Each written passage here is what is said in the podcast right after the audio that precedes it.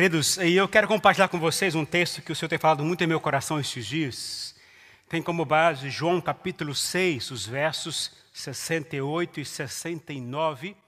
Evangelho de João capítulo 6, os versos 68 e 69. Ah, que diz o seguinte: Simão Pedro lhe respondeu: Senhor, para quem iremos? Tu tens as palavras de vida eterna. Nós cremos e sabemos que és o Santo de Deus. Vou repetir. Simão Pedro lhe respondeu: Senhor, para quem iremos? Tu tens as palavras de vida eterna. Nós cremos e sabemos que és o Santo de Deus. Vamos orar, feche os seus olhos, por favor.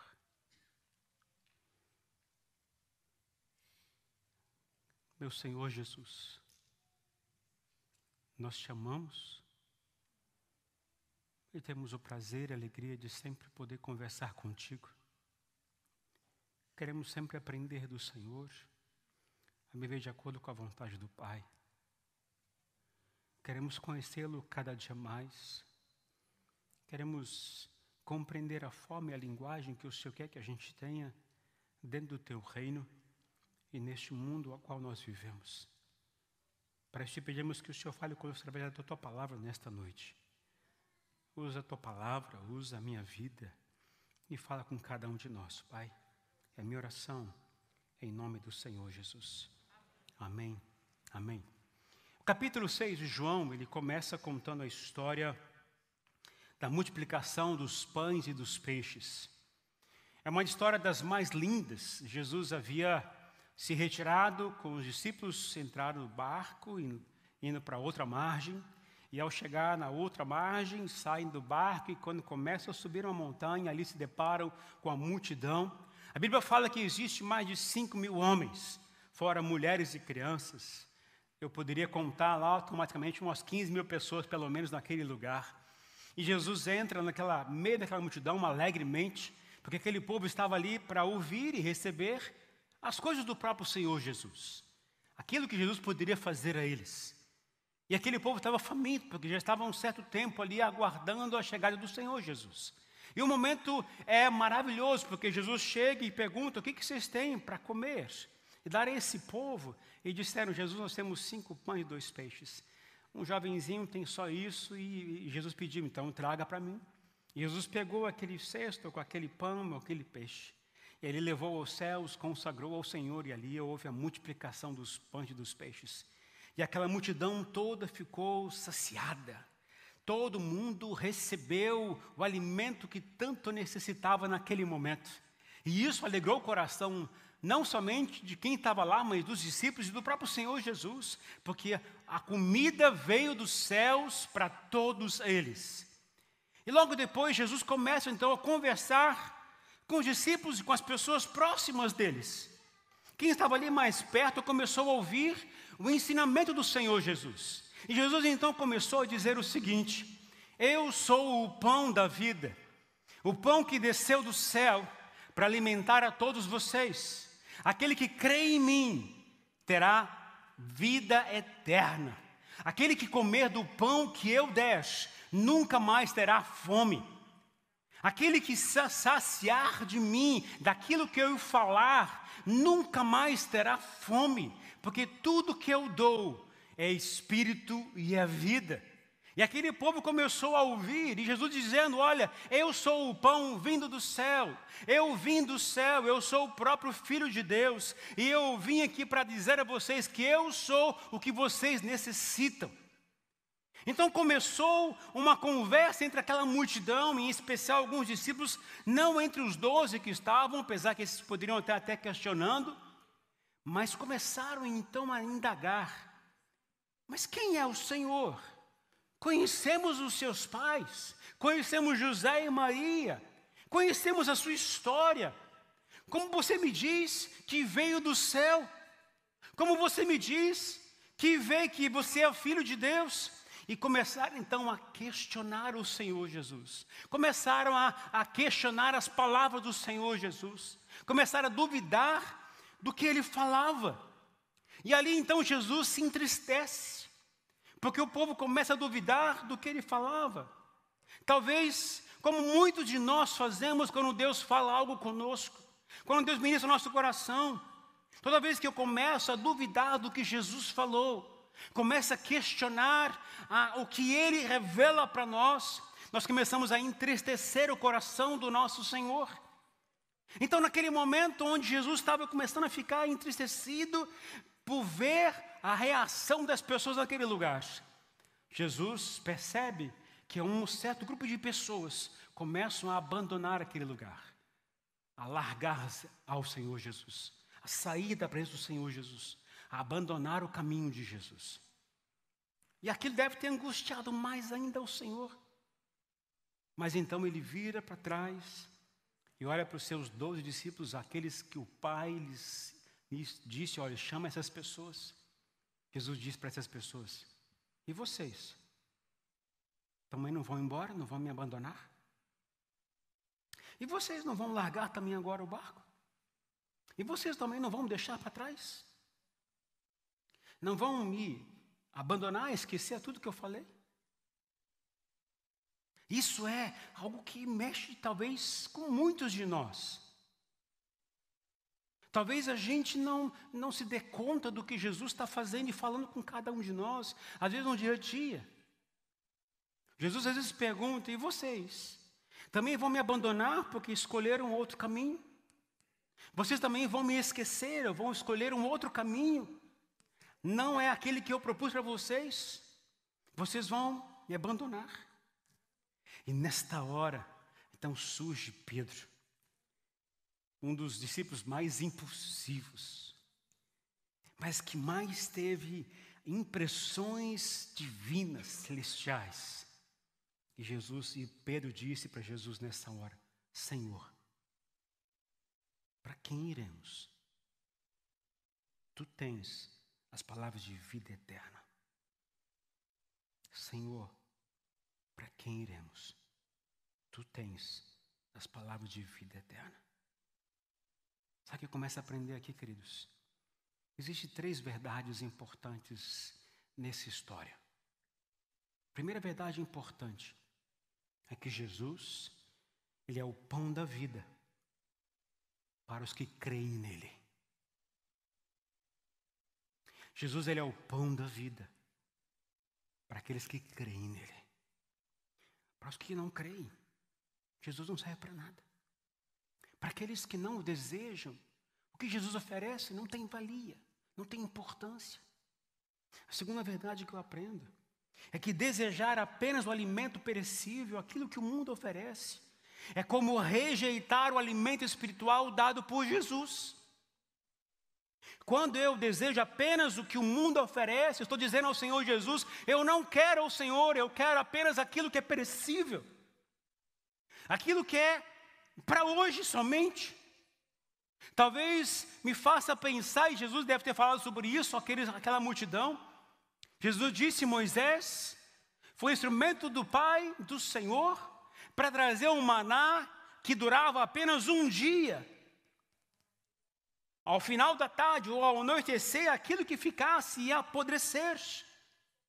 E agora Jesus disse: Olha, esse maná acaba, mas o que eu sou e o que eu dou, isso nunca mais irá acabar. Isso é eterno.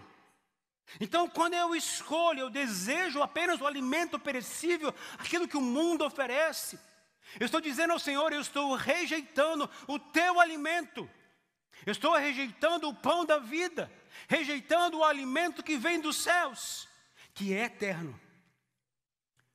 E a terceira verdade é que não se alimentar dele e de suas palavras é como rejeitar a vida eterna. Não me alimentar dele, das suas palavras, é como rejeitar a vida eterna. As palavras podem ser até duras e difíceis de entender, porque foi exatamente isso que aconteceu com o povo naquele lugar. Eles não entenderam o que Jesus falava. Eles começaram a questionar, porque aquilo não, não descia na sua mente, não era compreensível. Como é que alguém pode vir do céu Como é que esse homem vai ser o filho do próprio Deus? E essas questões, essas indagações, gerou dúvida nesse povo de, ao ponto de abandonar e rejeitar. Porque a, as palavras de Jesus eram muito difíceis de se entender. Assim como nós muitas vezes, quando não entendemos o que Jesus fala, o que a gente faz? Isso aqui não é, não é para mim. Quando nós não entendemos a palavra do Senhor, o que a gente faz? A gente muda o capítulo, a gente vai atrás somente de promessas bíblicas. Quando a gente não entende o que o Senhor fala, o que, que a gente faz?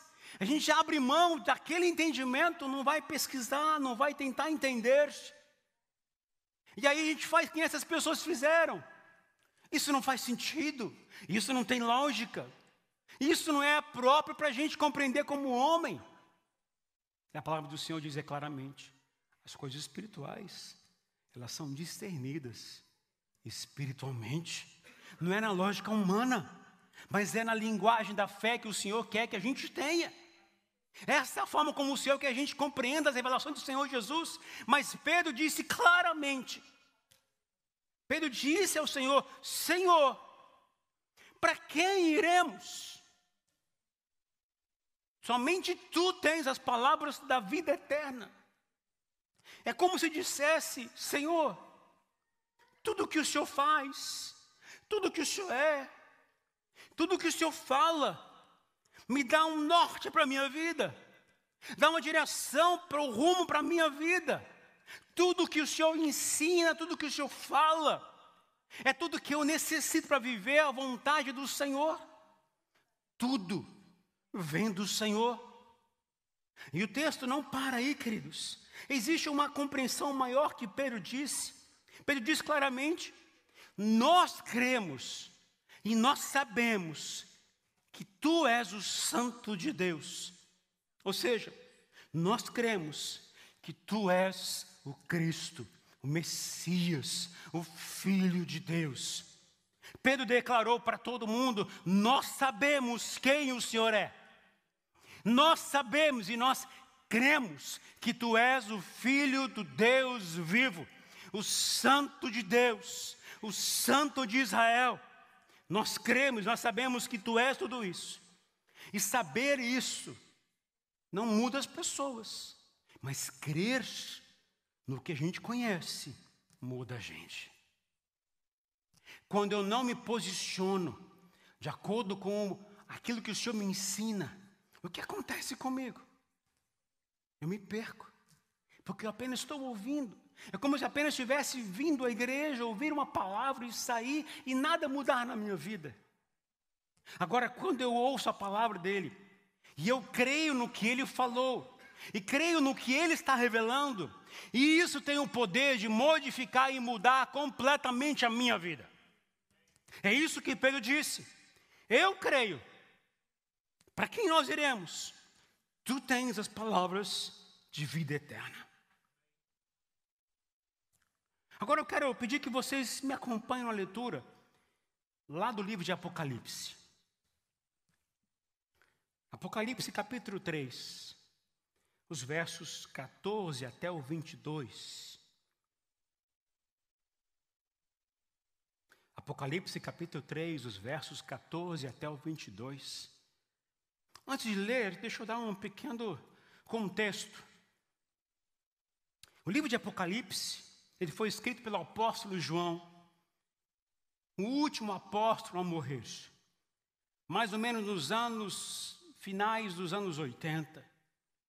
João estava sozinho, preso numa ilha. João não tinha mais acesso ao povo. João não tinha mais acesso às pessoas a qual ele estava ensinando a palavra de Deus. Mas ele tinha acesso às revelações celestiais. Naquele momento, o próprio Senhor Jesus apareceu-lhe mais uma vez. E quando lhe apareceu, ele caiu no chão como, como que morto. E o anjo do Senhor o tocou, ele voltou a erguer, e o Senhor disse: Escreve o que eu vou lhe mostrar de agora em diante, porque o que eu vou te revelar não é, é referente àquilo que já aconteceu, mas o que irá acontecer. Eu vou te revelar as coisas do fim dos tempos.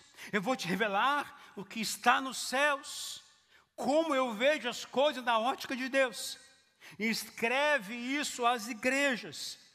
Que igrejas? As igrejas da Ásia Menor.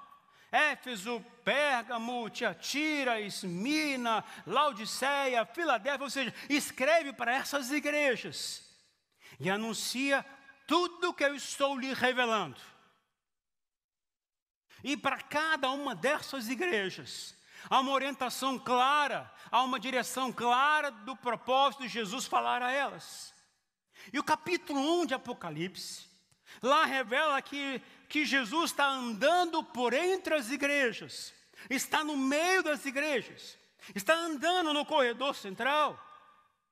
Jesus está lá vendo cada uma dessas pessoas, vendo cada uma dessas igrejas, olhando cada uma das pessoas que estão vivendo e convivendo nessas igrejas. Jesus está olhando com detalhes. E então ele começa a dizer o seguinte: anuncia ao anjo da igreja e à igreja essas palavras. Então, para cada igreja há uma orientação. E eu vou me deter hoje apenas ao capítulo 3, verso 14 até 22, que é a igreja de Laodiceia. Olha o que Jesus disse a esta igreja. Verso 14 diz: Ao anjo da igreja em Laodiceia, escreva: Estas são as palavras do Amém. A testemunha fiel e verdadeira, soberano da criação de Deus. Conheço as suas obras Sei que você não é frio nem quente. Melhor seria que você fosse frio ou quente. Assim, porque você é morno, não é frio e nem quente, estou a ponto de vomitá-lo da minha boca. Você diz: Estou rico, adquiri riquezas e não preciso de nada. Não reconhece, porém, que é miserável, digno de compaixão, pobre, cego e que ainda está nu, dou este conselho: compre de mim ouro refinado no fogo, e você se tornará rico. Compre roupas brancas e, e vista-se para cobrir a sua vergonhosa nudez. E compre colírio para ungir os seus olhos e poder enxergar. Eu repreendo e disciplino aqueles que eu amo.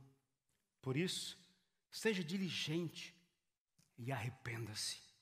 Eis que estou à porta e bato. Se alguém ouvir a minha voz e abrir a porta, entrarei e serei com ele, e ele comigo. Ao vencedor darei o direito de sentar-se comigo em meu trono, assim como eu também venci e sentei-me com meu Pai em seu trono. Aquele que tem ouvidos, Ouça o que o Espírito diz às igrejas. Para sete igrejas do Apocalipse, há uma palavra comum que Jesus disse para todas elas. Jesus que andava pela igreja, Jesus que andava pelos corredores centrais, vendo cada uma das pessoas que pertenciam, participavam, frequentavam as igrejas.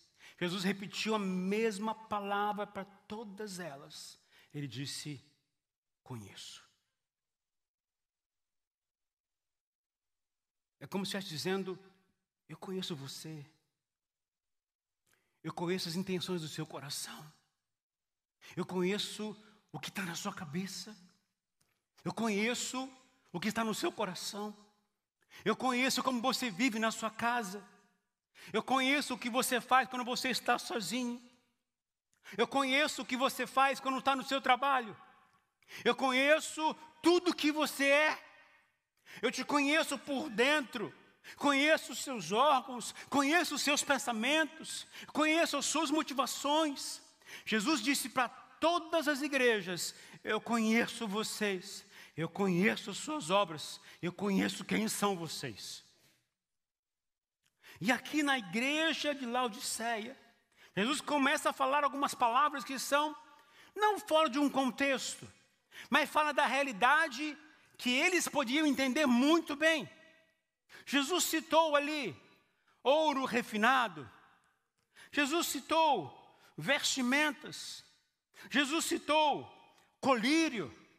Jesus citou água quente, fria, morna. São linguagens que a gente pode tentar entender de várias formas. Mas Jesus falou dentro de um contexto que esse povo podia entender, que tinha a ver com a sua geografia, com o seu contexto, com a realidade a qual viviam lá em Laodiceia. Quando se falava em quente, frio e morno, está se referindo ao contexto geográfico que tinha naquelas cidades. A Laodiceia é uma cidade como se estivesse num vale. E existe duas montanhas ao lado. A distância entre as montanhas, ou seja, existe três cidades naquela região. Que essas três cidades estão ah, separadas em torno de nove quilômetros cada uma delas. Num lado de uma montanha existe a cidade de Hierápolis. No outro lado da montanha a cidade de Colossos. E embaixo está a cidade de Laodiceia. A cidade de Hierápolis é um lugar onde tem ah, uma mina, ou seja, uma, uma, uma pedra, uma rocha branca que você olha primeiramente, parece que é uma neve, mas na verdade você vê lá que é um minério. É algo que produz daquela região. Mas não somente isso. Essa, essa cidade produzia nas suas minas águas quentes. Como no Brasil tem a Caldas Novas, que são as pessoas vão naquelas cidades, porque tem águas quentes, as pessoas entram naqueles lagos, entram naqueles lugares para se banhar, porque sabiam que água quente poderia produzir cura física, cura terapêutica, poderia produzir uma bênção no seu físico e um alívio de dor. A cidade de Herápolis, uma cidade que produzia, que tinha minas de águas quentes, as pessoas iam lá, porque sabiam que lá iam ter cura.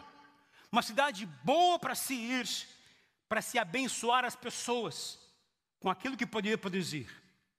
A cidade de Colossos, em contrapartida, não produzia águas quentes, mas suas minas produziam águas geladas, frias demais, mas que também tinha uma serventia de cura física.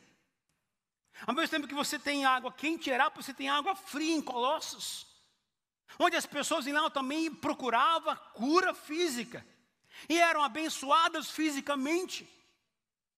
A Ásia Menor inteira vinha para aquelas cidades e ainda vão até hoje atrás das águas quentes e águas frias. Eu tive o privilégio, eu e o João tivemos o privilégio de conhecer Herápolis. Vocês irmãos viram, ano passado nós fomos para lá, conhecemos as cidades próximas da Ásia Menor, as sete igrejas do Apocalipse cidades, nós fomos lá conhecer. E nós entramos na água, que era quente, que ia com o tempo ia se esfriando. Ficamos lá e vimos que isso era verdade. Mas em Laodiceia, Laodiceia ficava no vale, lá embaixo. Devido ao aqueduto, as águas quentes de Herápolis desciam, e as águas frias de Colosso desciam, e quando desciam se cruzavam, e quando se cruzavam viravam águas mornas, e chegava e chegava para a cidade de Laodiceia. Essas águas não tinham serventia alguma não curavam, não podiam beber dela, não traziam benefício nenhum aquelas pessoas. E as pessoas ao tomar até tinham ânsia de vômito, porque é horrível. Já tomou água morna? É horrível tomar água morna. Você fica meio que enojado. Não é legal. Essas águas é o que chegava na cidade de Laodiceia. E Jesus disse para essa igreja de Laodiceia: quem dera vocês fossem quentes, ou seja, tivesse uma serventia para o povo. Quem dera vocês vivessem algo que trouxesse bênção ao povo, trazendo cura, mudança de vida. Quem dera vocês fossem que nem colossos, frios, porque também tem benefício às pessoas. Traz a bênção da cura para as pessoas também. Mas vocês são como mornos, e eu estou a ponto de vomitar vocês. Vocês não servem para nada, não tem nenhuma serventia. Jesus está fazendo o que com tudo isso? Trazendo um diagnóstico. Aí depois ele muda, sai da linguagem de água quente, fria e morna, e vai falar do ouro. Por que, que ele falou de ouro para Laodiceia? O que, que tinha em Laodiceia? Laodiceia era a segunda maior cidade da Ásia Menor daquela época. Um dos maiores centros bancários da cidade, da região toda da Ásia Menor. Havia muita riqueza naquele lugar. E as pessoas, e Jesus disse: Olha, vocês se acham, vocês se sentem orgulhosos pela riqueza que vocês têm, pelo conforto que vocês têm, pelo bom acesso às coisas boas que vocês têm.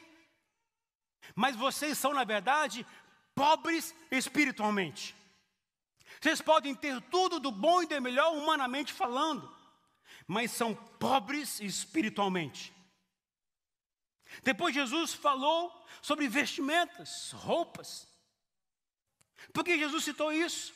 Porque a cidade de Laodiceia era um dos maiores centros têxteis, um dos maiores centros de produção de roupa da Ásia Menor. As pessoas viajavam a longas distâncias para poder comprar roupa naquela cidade. Preço mais barato, produção em massa. Chegava lá e comprava as melhores roupas que se tinha no mercado de toda a Ásia Menor. E Jesus disse: vocês podem se orgulhar de ter tudo isso, vestimentas excelentes, mas vocês são e estão nus espiritualmente. E Jesus então começa a falar do colírio.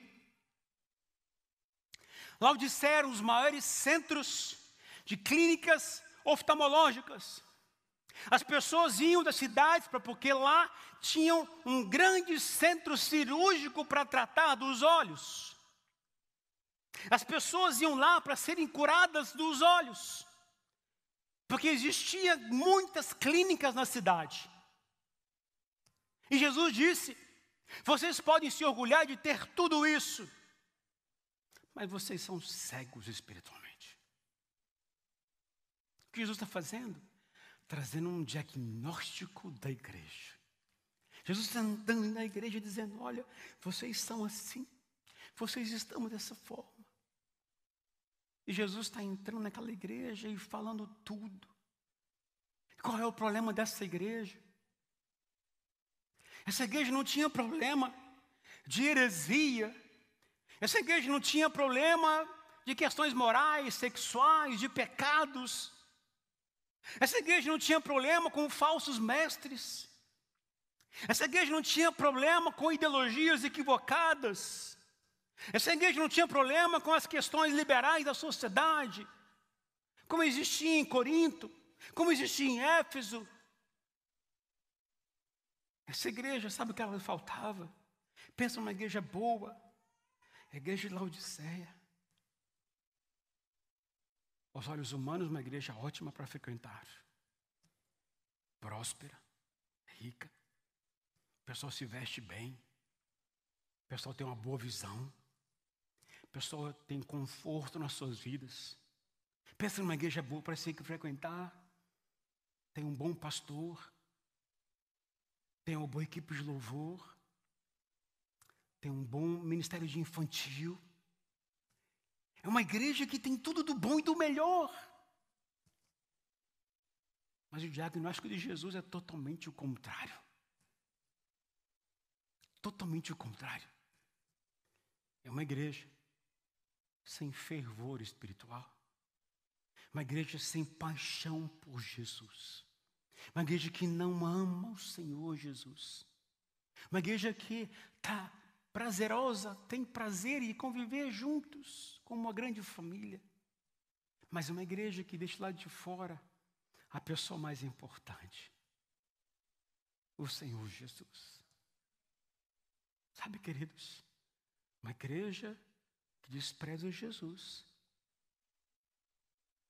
Não faz nem sentido existir. Os versículos 20, versículo 20 e 21 traz a grande verdade. Jesus disse no versículo 20: Eis que eu estou à porta e bato. Se alguém ouvir a minha voz, me permitir entrar, eu vou entrar, eu vou ceiar com vocês e vocês vão ceiar comigo. Jesus dá um diagnóstico claro. Uma igreja que ama viver junto, mas é uma igreja que não ama o Senhor da igreja. Uma igreja que ama conviver e viver as coisas maravilhosas juntas, mas ela não ama o Senhor da igreja. E Jesus, então, por amar essa igreja, não rejeita a igreja, não despreza a igreja, não põe a igreja no inferno. O que Jesus faz? Jesus vem e disse: Eu vou repreender, eu vou disciplinar a igreja que eu amo. Eu vou chamar vocês no lugar e vou dizer: olha, preste atenção, meus filhos. Eu amo vocês, mas eu vou corrigir vocês. Vou ter que começar a colocar algumas coisas em ordem na vida de vocês. Talvez alguns vão passar algumas dificuldades para que possa voltar o, meu, o seu coração para mim. Talvez a igreja vai passar lutas porque, como se esqueceu de mim, ah, nas lutas as pessoas se lembram de Jesus e aí se voltam para Jesus. Talvez alguns casais vão passar uma crise conjugal grande que jamais viveu. Mas para quê? Porque quando estão em crise, as pessoas se voltam para Jesus. Talvez alguns que se acham abastados estão no conforto financeiro. Jesus vai dizer: Ah, é? Deixa eu dizer quem é a sua fonte. Não é você, não é o seu trabalho, não é o seu país. Sou eu, o Senhor dos Senhores. Vou deixar vocês passarem um sufoco na área financeira, para que vocês possam me buscar. Jesus vai repreender essa igreja, vai ensinar essa igreja, vai disciplinar essa igreja, porque Ele ama essa igreja.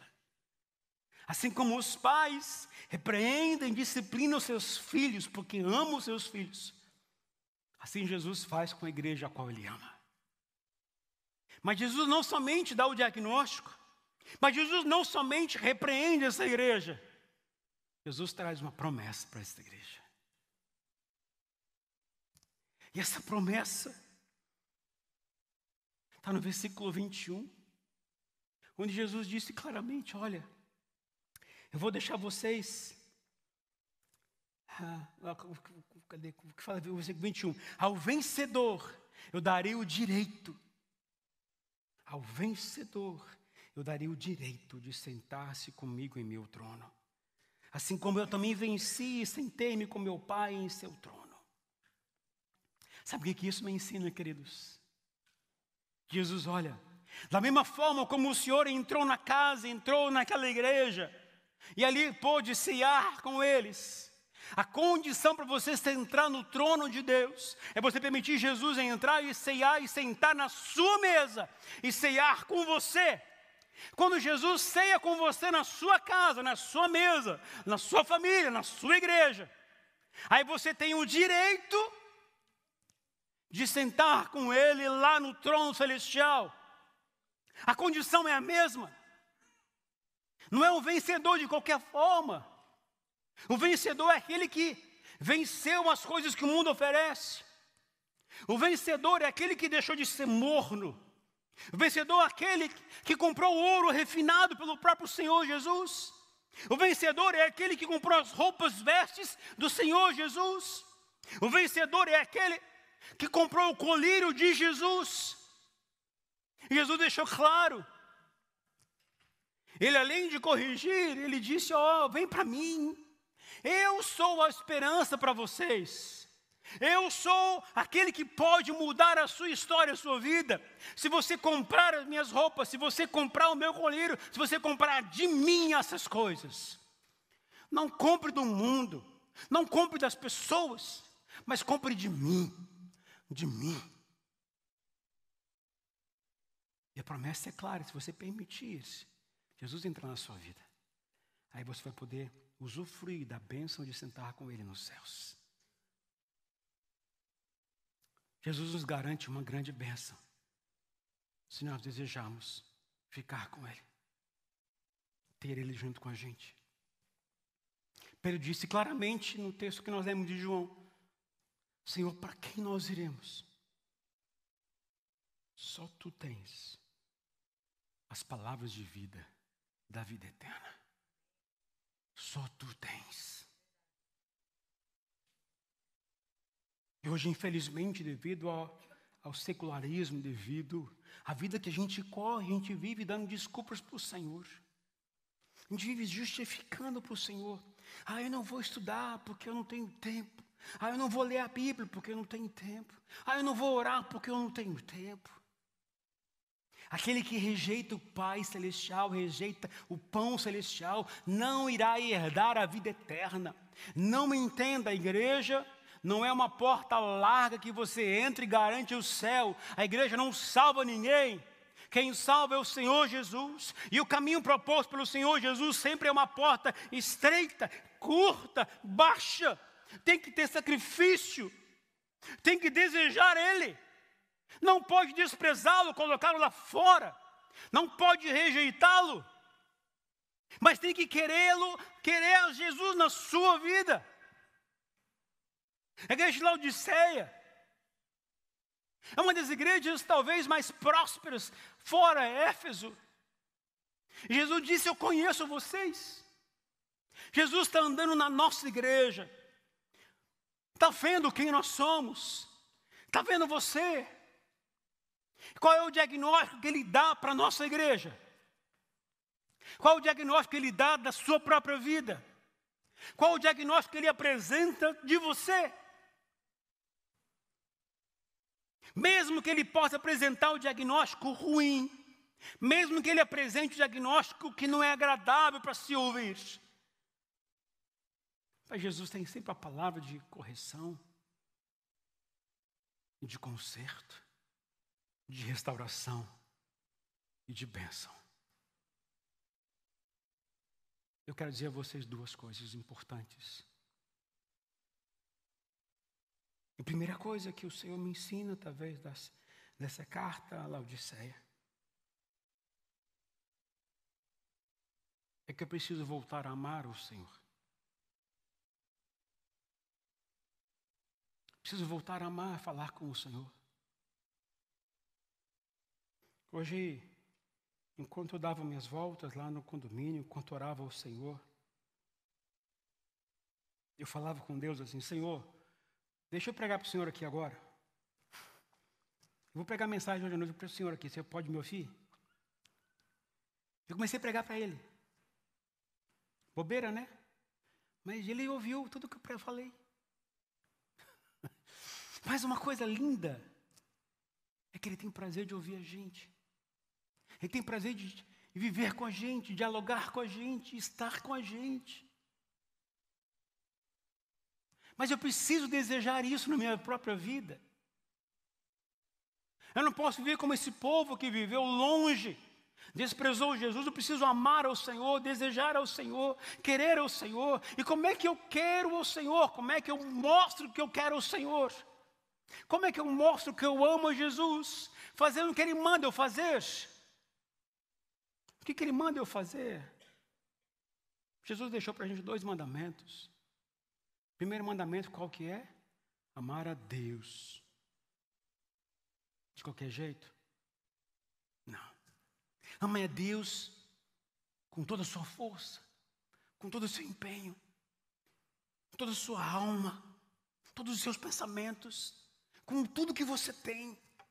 Ame ao Senhor, que Ele seja a pessoa mais importante da sua vida. Você pode ter uma casa, mas pode não ter uma casa. Isso é algo passageiro. Mas o que mais importa para você não é o que você tem, mas é Ele em você. O que mais importa não é o que você conquistou, apesar que isso é importante é bom, mas o que Ele é e está com você. Quando você começa a pensar nessas coisas, você começa a lembrar da história bíblica, por que Davi foi um grande guerreiro, um grande vencedor. Diz a palavra do Senhor que o Senhor era com ele. Por isso ele era vencedor, porque o Senhor era com ele.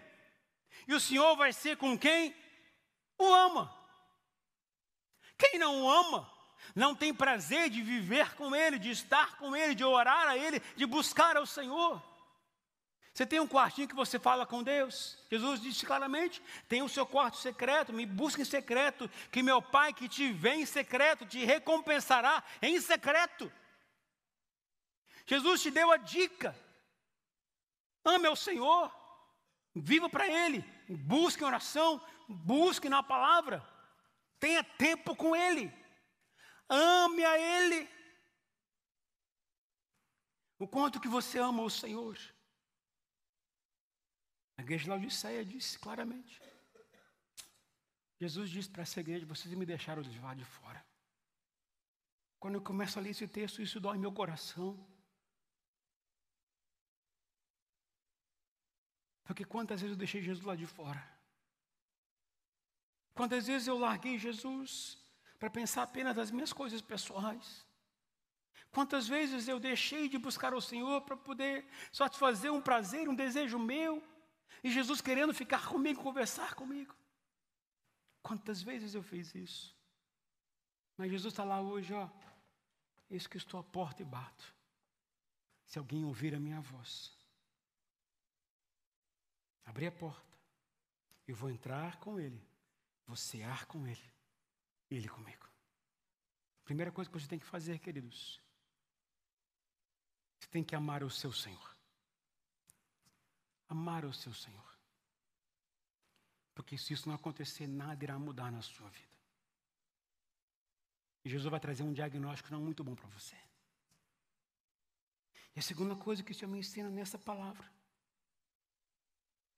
que a gente tem que estar com o foco naquilo que Ele prometeu para a gente. Não é ser uma questão ah, egoísta, mas Jesus deixou claro: ao vencedor eu vou dar a vocês o direito de sentar comigo lá no céu, no trono. Jesus dizendo o seguinte: olha, eu quero que você seja vencedor. Eu quero que você conquiste as coisas que eu preparei para você conquistar. Eu quero que você me permita estar com você, para que você, sendo vencedor, você possa se assentar comigo para o trono do Pai. Qual a motivação que você tem para viver? Esses dias eu fui no médico e a médica me disse o seguinte: é, qual que é a sua idade? Olhei para mim assim, 51. Estou ficando velho. A coisa não está boa. Tem que me cuidar. E você começa a ver assim: puxa, o que, que eu fiz na vida com 50 anos? O que eu conquistei com 50 anos? Nada. O que, que eu tenho? Eu tenho minha família. O que, que eu tenho mais? Eu tenho a coisa mais preciosa. Eu tenho o Senhor Jesus. Ele é meu amigo. Ele é meu companheiro. Pensa na pessoa que viu o outro chorar, é o Senhor Jesus. Mas Jesus quer que eu vença na vida. Mas não é vencer na vida com os olhos que o mundo oferece. Não é por conquistar as coisas. A gente pensa que vencer na vida significa conquistar bens.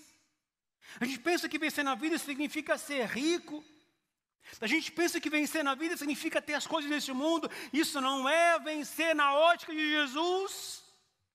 Jesus não falou ao vencedor, eu vou ser, dar a ele prosperidade. Jesus, ao vencedor eu vou dar a ele riqueza. Ao vencedor eu vou dar a ele bens. Jesus não falou nada disso ao vencedor. Ele disse: Olha, ao vencedor, ele vai sentar comigo no meu trono, junto com meu Pai. Ao vencedor eu vou dar aquilo que está lá, não é aqui. Onde está o foco do seu coração? Onde está o foco do seu coração? Você pode ter as coisas no mundo? Pode. Pode conquistar as coisas? Pode. Jesus não está proibindo você ter isto. Mas o seu coração não pode estar nisso. Eu tenho que ter um coração ensinável. Tenho que ter um coração pronto para querer aprender. Eu não sei tudo. Eu não sei tudo, eu preciso aprender. Eu preciso conviver com pessoas que me ensinem. Eu preciso aprender e ouvir as pessoas que possam trazer em mim orientações, revelações. E Pedro disse: Tu és o filho, o filho do Deus vivo. Pedro disse quem era Jesus. Imagina como ele era próximo de Jesus. Pedro foi um grande vencedor. Morreu crucificado, cabeça para baixo. Paulo, um grande vencedor. Morreu decapitado. Passou só coisa ruim. Não. Se eu entender que aquilo que eu tenho aqui neste mundo nem se compara ao que tem lá, eu vou entender que isso aqui é passageiro. Não é mais importante que o Senhor Jesus e o que Ele me oferece lá. Jesus diz a você hoje, talvez fazendo as perguntas que Ele fez para aqueles discípulos naquela hora. Ele perguntou aos discípulos: Vocês também vão me abandonar?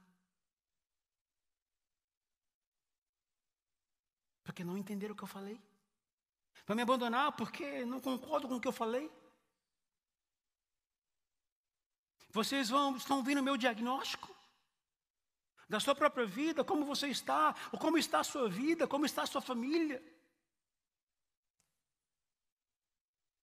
A gente vive orientando, alertando a igreja do perigo que os pais de hoje têm que valorizam tanto nos seus filhos para as coisas que o mundo oferece. Aí eu vou levar meu filho lá na escola, porque escola tal é melhor. Eu vou levar meu filho lá no esporte tal, porque vai ser bom para o físico dele. Eu vou lá, aí quando tem uma chamada para um trabalho na igreja, não vou levar, não, porque meu filho não tem tempo para isso.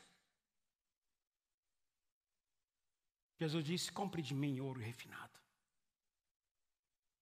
Compre de mim ouro refinado.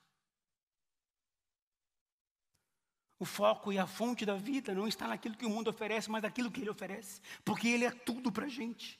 Jesus é tudo, ele é tudo, tudo e tudo e tudo. A gente deveria se dobrar ao falar e citar o nome do Senhor Jesus, porque Jesus é a pessoa mais importante para a gente. A gente tem que dar honra, glória, louvor, poder, autoridade somente ao Senhor Jesus porque Ele é a pessoa mais importante para a gente. E todas as cartas, existe uma palavrinha final que diz: aquele que tem ouvidos, ouça o que o Espírito diz à igreja. Feche os seus olhos, por favor. Jesus está aqui neste lugar. Ele está olhando para mim, para você. Às vezes você diz, eu não entendo essas palavras. Eu não entendo o que o Senhor está falando. Muitos não entenderam. Mas Pedro disse: Olha, Senhor, mesmo que eu não entenda tantas coisas, uma coisa eu sei e eu creio. Tu és o Cristo, o Filho do Deus vivo. E isto é o suficiente para mim. Mas o Senhor disse à igreja de Laodiceia: Eu repreendo e disciplino a quem eu amo. E ele aconselhou: compre de mim ouro, compre de mim investimento.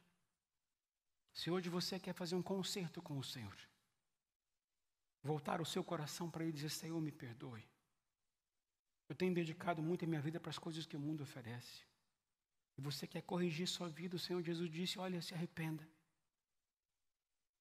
E volte-se para mim. Compre de mim o que você precisa. Se você quer hoje dizer, Senhor, eu quero, eu quero corrigir minha vida. Não quero que o Senhor me dê um diagnóstico ruim, eu quero que o Senhor me dê um diagnóstico bom. Se você quer corrigir sua vida a partir de hoje, quer dar um passo de fé, Senhor, me ajuda. Quero te convidar a você vir no altar nesta hora. Quero te convidar a você vir aqui dizer: Senhor, eu quero me arrepender. Eu quero pedir perdão ao Senhor. Porque eu, às vezes, tenho feito coisas que não agradam ao Senhor. Algumas vezes tenho largado o Senhor de fora. Na minha própria vida, vivendo a minha vida independente do Senhor. Se você quer corrigir, que o Senhor me ajuda a mudar de vida. Eu quero te convidar você a dar um passo de fé hoje e dizer: Senhor, eu estou aqui. Me ajuda. Se você quer vir no altar, que é a oração, sai do seu lugar, vem aqui na frente nesta hora, eu quero orar por você.